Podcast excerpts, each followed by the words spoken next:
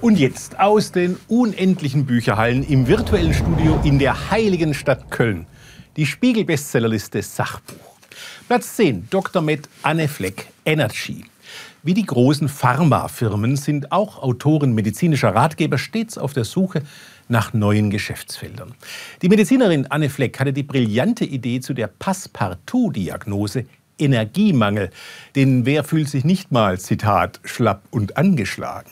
Zwar sind Flecks Tipps zur gesunden Lebensführung in diesem Buch sicher nicht falsch, dennoch entstammt der Trick mit der Therapie erfundener Krankheiten dem Repertoire der Quacksalber vergangener Jahrhunderte. Platz 9. Ralf Bullmann, Angela Merkel. Diese grundsolide recherchierte und sauber gearbeitete Biografie der scheidenden Kanzlerin wirft einige exemplarische Fragen auf. Wie nahe kann man als Biograf der Gegenwart kommen? Entzieht sich da nicht der Gegenstand durch Unschärfe? Gewiss, man kann aus Angela Merkel keinen Winston Churchill machen, aber Angela Merkel kann unmöglich so langweilig sein, wie sich diese fast 800 Seiten lange Biografie liest. Platz 8. Ferdinand von Schirach, jeder Mensch. Wie der Globalisierung, der Macht der Algorithmen, der künstlichen Intelligenz und dem Klimawandel auf EU-Ebene begegnen. Sechs neue Grundrechte, so die Forderung des Juristen Ferdinand von Schirach, sollen die Charta der Grundrechte der Europäischen Union von 2009 ergänzen. Eine Utopie. Genau wie die Erklärung der Menschenrechte 1798. Und eine gute Sache. Platz 7. Mighty Nguyen Kim, die kleinste gemeinsame Wirklichkeit. Denken Frauen anders als Männer? Was bedeutet Erblichkeit hinsichtlich unserer Intelligenz? Welches Minimum an Konsens benötigt eine Gesellschaft, um handlungsfähig zu bleiben? Die Wissenschaftsjournalistin Mighty Nguyen Kim erläutert in mitunter etwas flapsigem Ton, aber wohltuend unaufgeregt am Beispiel von acht kontrovers diskutierten Fragen den Unterschied zwischen Wahrheit, Lüge, Fakten und Ideologie. Platz 6. Frank Schätzing. Was, wenn wir einfach die Welt retten?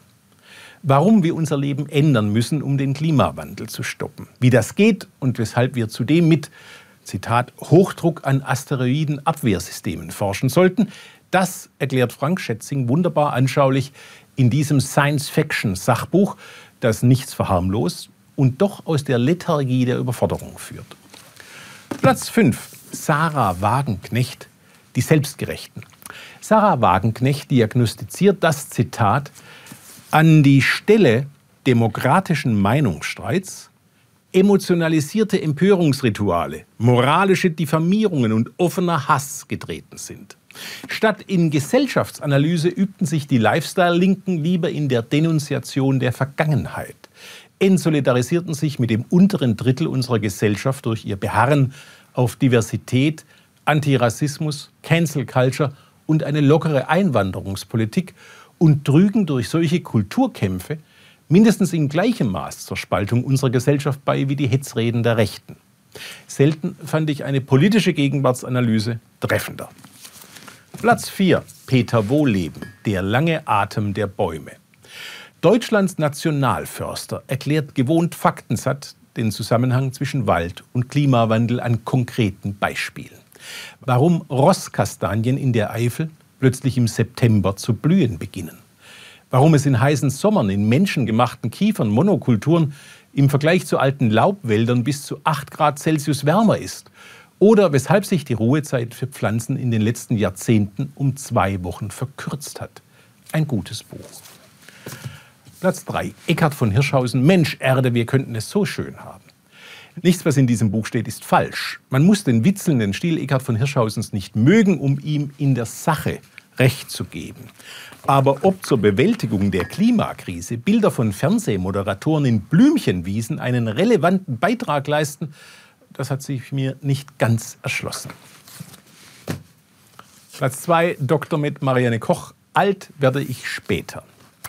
Wer in der Arztpraxis auf dem Ergometer mindestens 75 Watt über einige Minuten schafft und der Blutdruck dabei nicht über 180 zu 110 steigt, ist fit for sex. Die Tipps für ein gutes Altwerden der Schauspielerin und Ärztin Marianne Koch machen gute Laune. Nicht zuletzt, weil die inzwischen 90-jährige Autorin ersichtlich weiß, wovon sie spricht. Platz 1 HP Kerkeling Pfoten vom Tisch. Schnurrige Anekdoten über die Katzen seines Lebens, Tipps für die Haltung dieser Haustiere, eine Charakterisierung verschiedener Katzenrassen und schließlich eine Nacherzählung des Märchens vom gestiefelten Kater. Spätere Generationen werden sich wundern, was man in der Bundesrepublik des Jahres 2021 so alles als Buch verkaufen konnte.